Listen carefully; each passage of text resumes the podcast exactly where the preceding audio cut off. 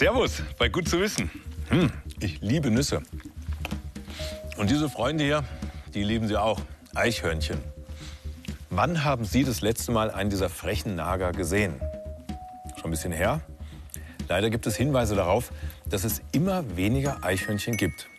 Ganz genau kann das aber niemand sagen, denn konkrete Zahlen oder Untersuchungen dazu gibt es bisher nicht. Der Bund Naturschutz in Bayern führt deshalb eine Eichhörnchen-Zellaktion durch. Im Garten vom Bund Naturschutz in Nürnberg sucht Martina Gehret nach Eichhörnchen. Sie leitet die Mitmachaktion für Bürger, ein sogenanntes Citizen Science Projekt. Mit dem Citizen Science Projekt des Bund Naturschutz wollen wir herausfinden, wie es den Eichhörnchen in Bayern geht, wie sie in der modernen Landschaft zurechtkommen. Wir wollen eigentlich allgemein feststellen, ähm, wo wir die Tiere nachweisen können in Bayern. Wer ein Eichhörnchen entdeckt, kann das online melden. Entweder auf der Homepage des Bund Naturschutz oder in der extra dafür entwickelten App. Jetzt wollen wir mal ein Eichhörnchen melden. Der Standort wird automatisch übernommen. Man hat jetzt ein Tier entdeckt, das zum Beispiel ein rotes Fell hatte. Dann kann ich angeben, bei was ich das Tier beobachtet habe. Also hatte es zum Beispiel eine Nuss oder ist es geklettert. Und dann klickt man nur noch auf Eichhörnchen melden. Dann wird dieses Eichhörnchen verortet auf unserer Karte. Die Daten werden an uns übermittelt. Erste Ergebnisse zeigen, dass mehr als jedes zweite gemeldete Eichhörnchen eine rote Fellfarbe hat.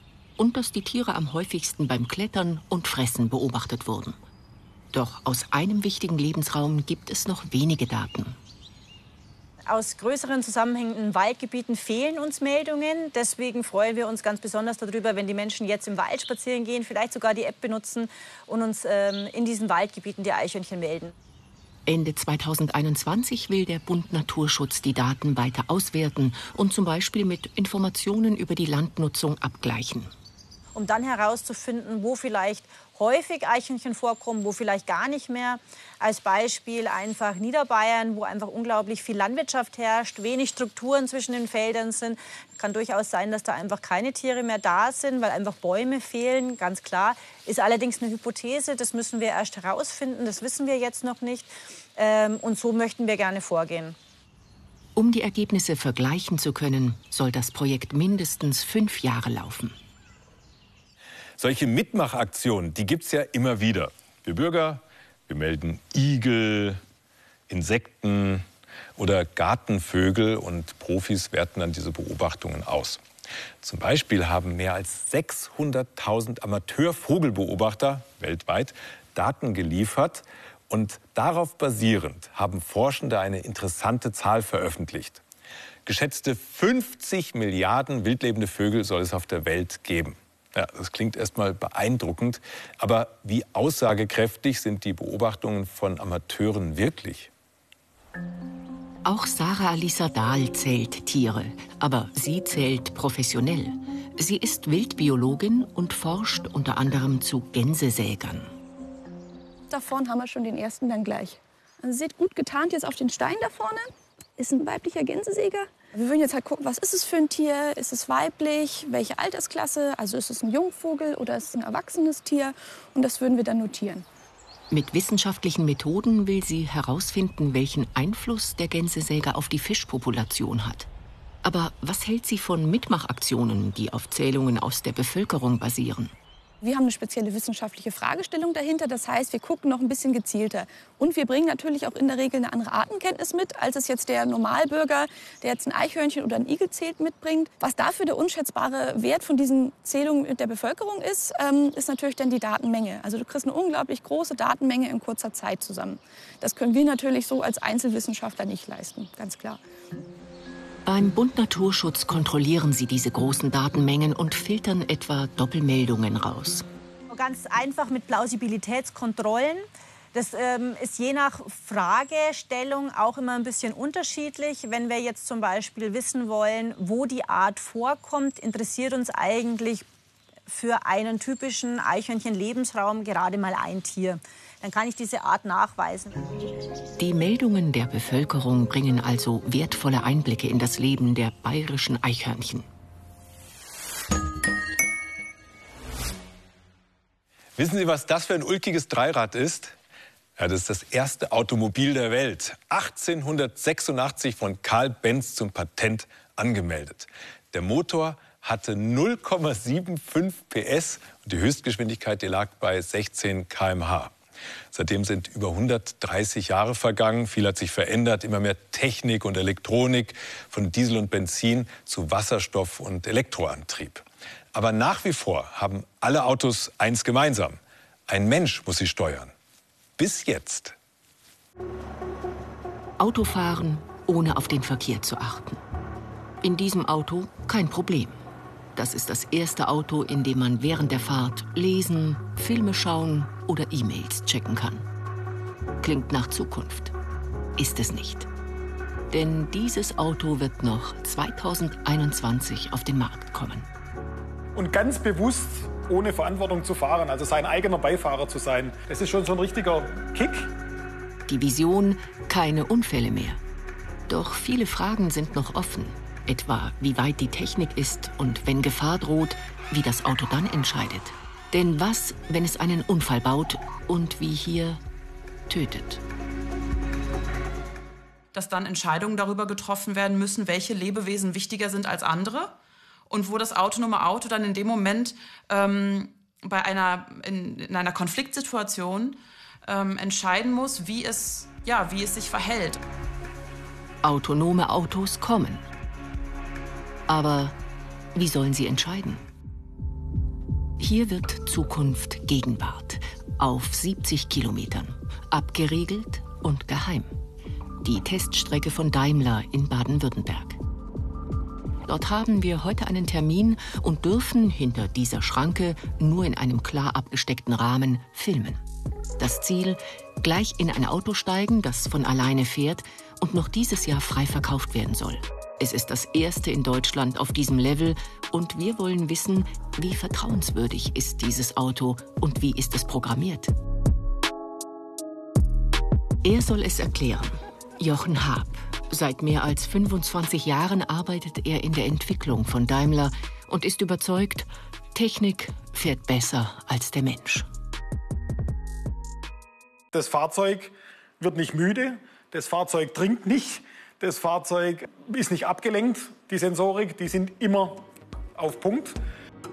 Ob das so ist, werden wir gleich selbst ausprobieren. Doch erst brauchen wir noch zwei wichtige Infos. Das ist unser oberstes Credo. Wir fahren komfortabel, in dem Fall jetzt tatsächlich dann automatisiert äh, durch den Stau. Richtig, durch den Stau.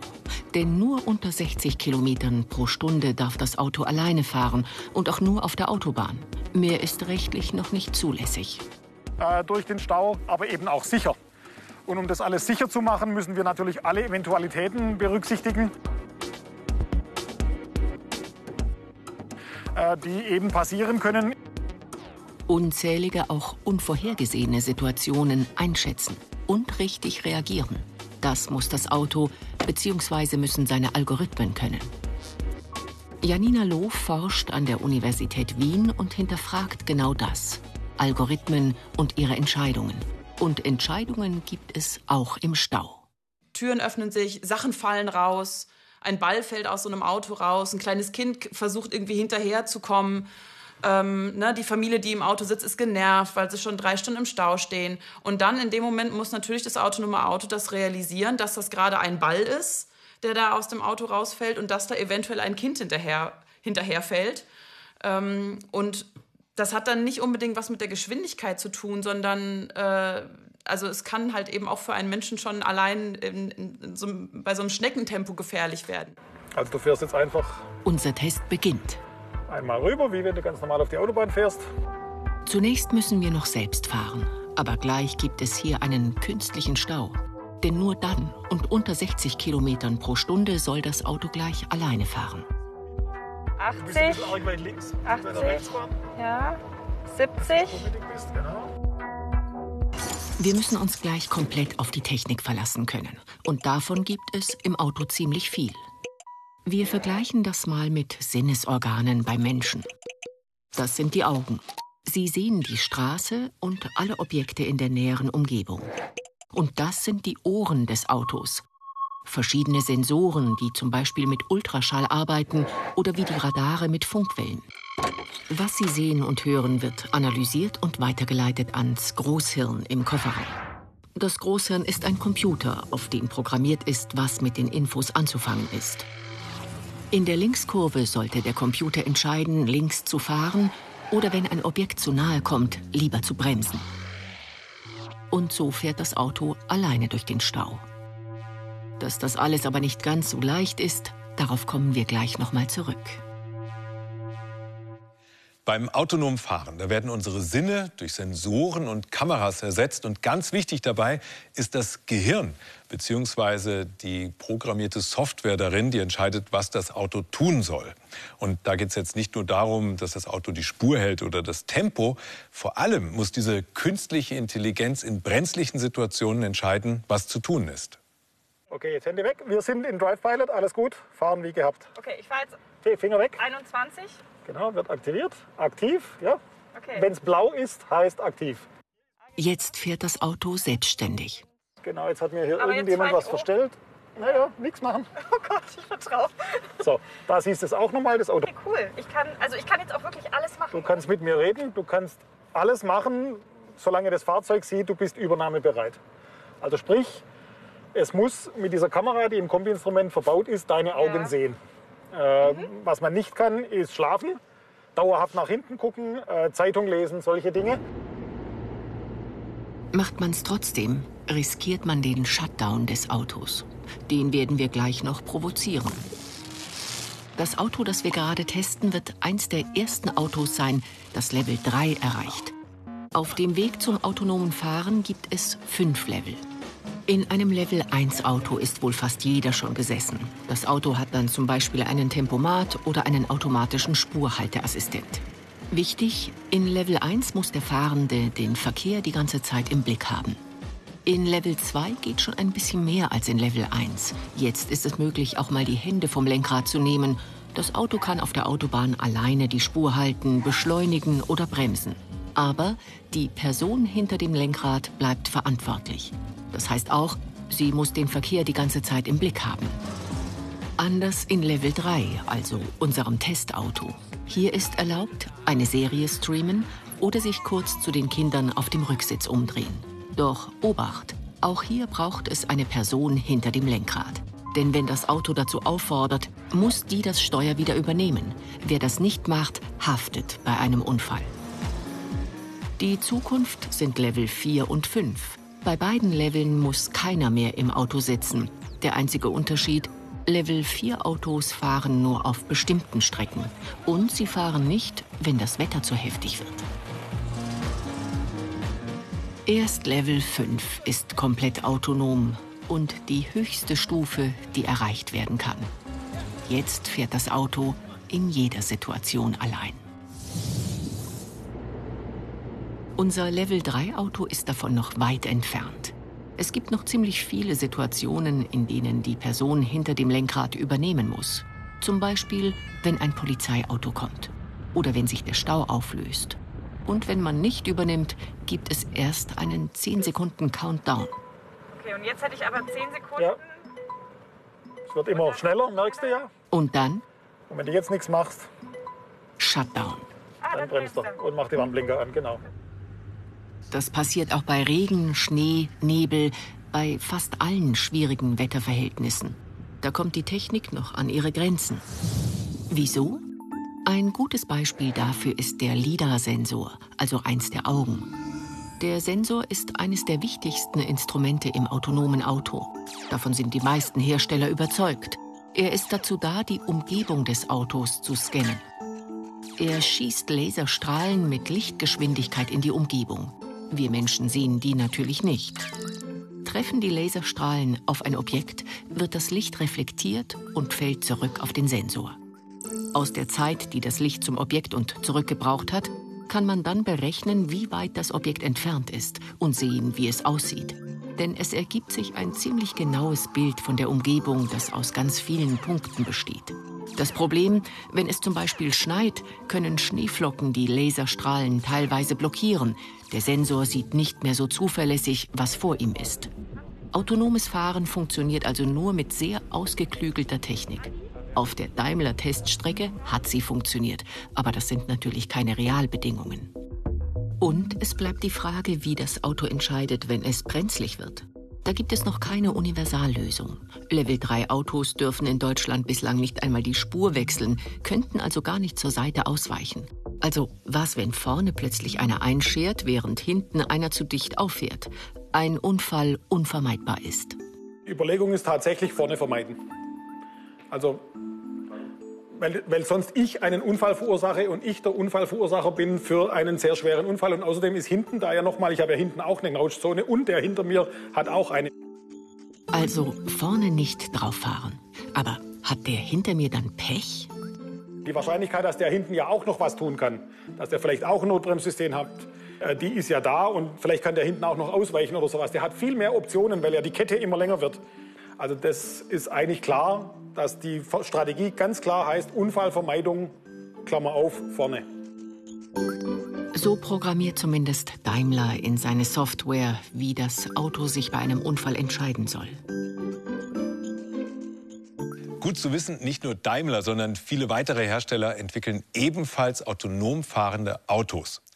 In den USA, da werden, anders als bei uns, selbstfahrende Autos bereits im Stadtverkehr erprobt. Allerdings muss zur Sicherheit immer eine Person am Steuer sitzen, die dann im Notfall eingreift. Und trotzdem kann es manchmal lebensgefährlich werden. Das große Versprechen des autonomen Fahrens ist weniger Unfälle.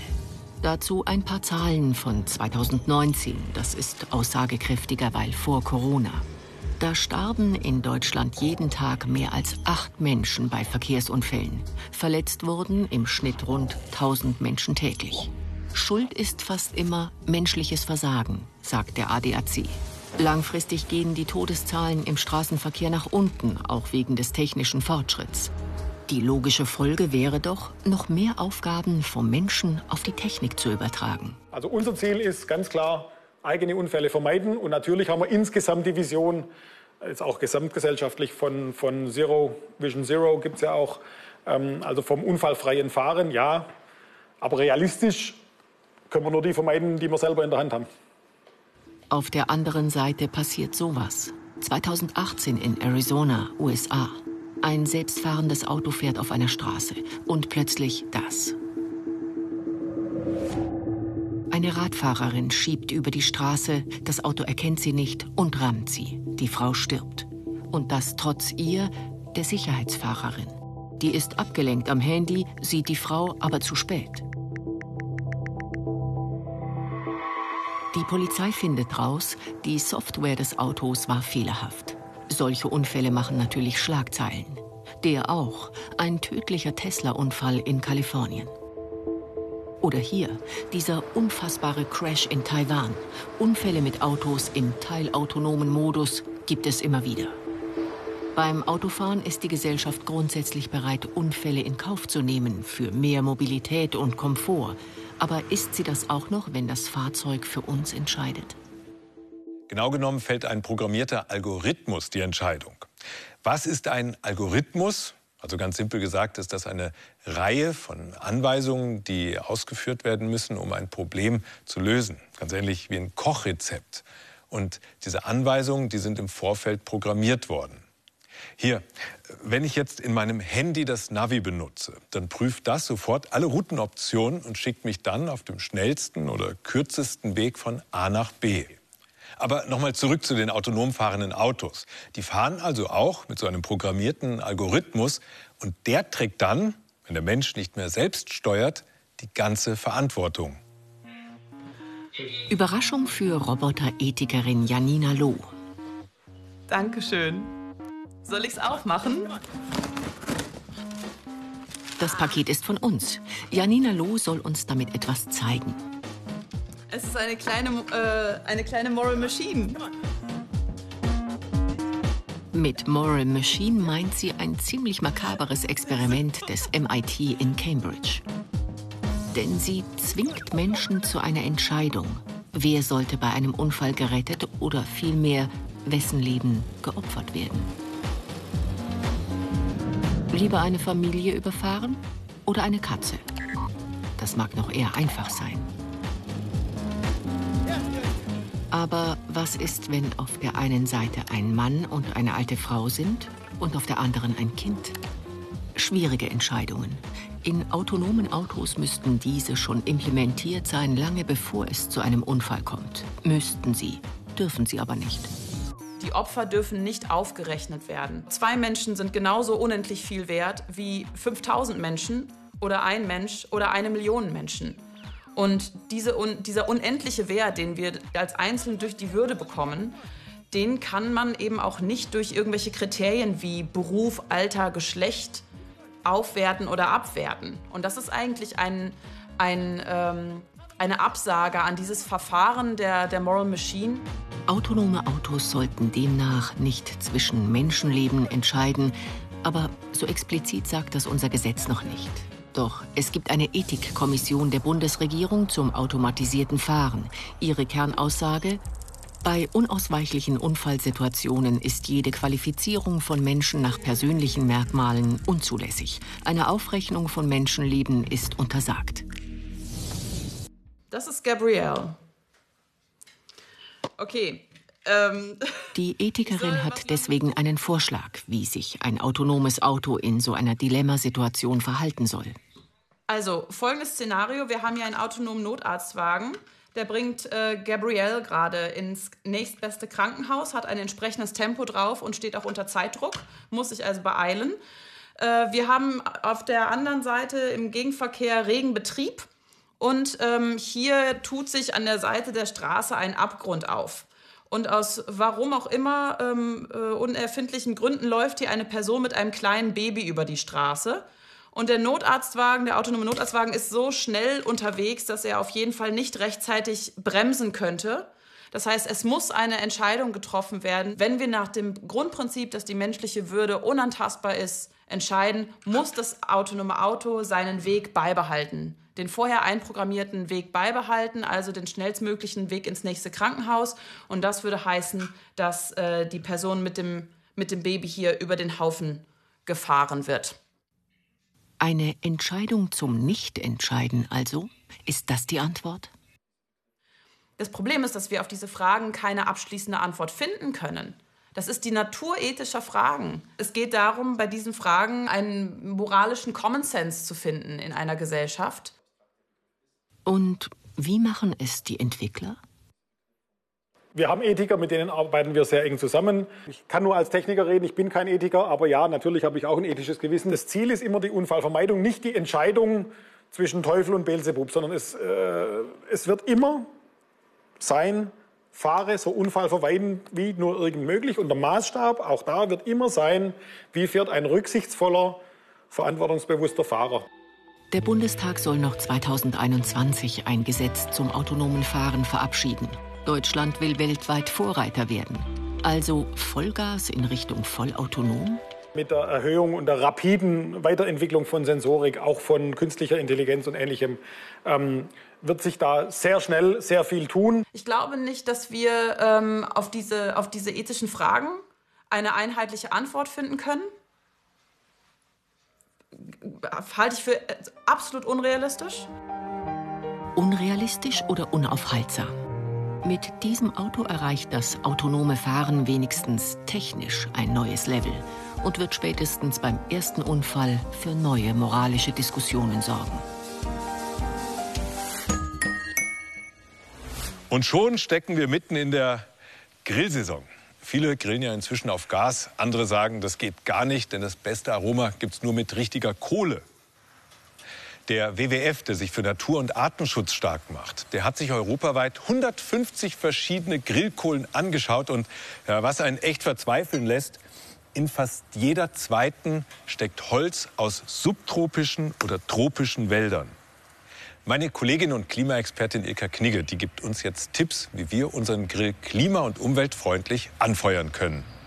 Im Grillen mit Holzkohle sind wir Europameister.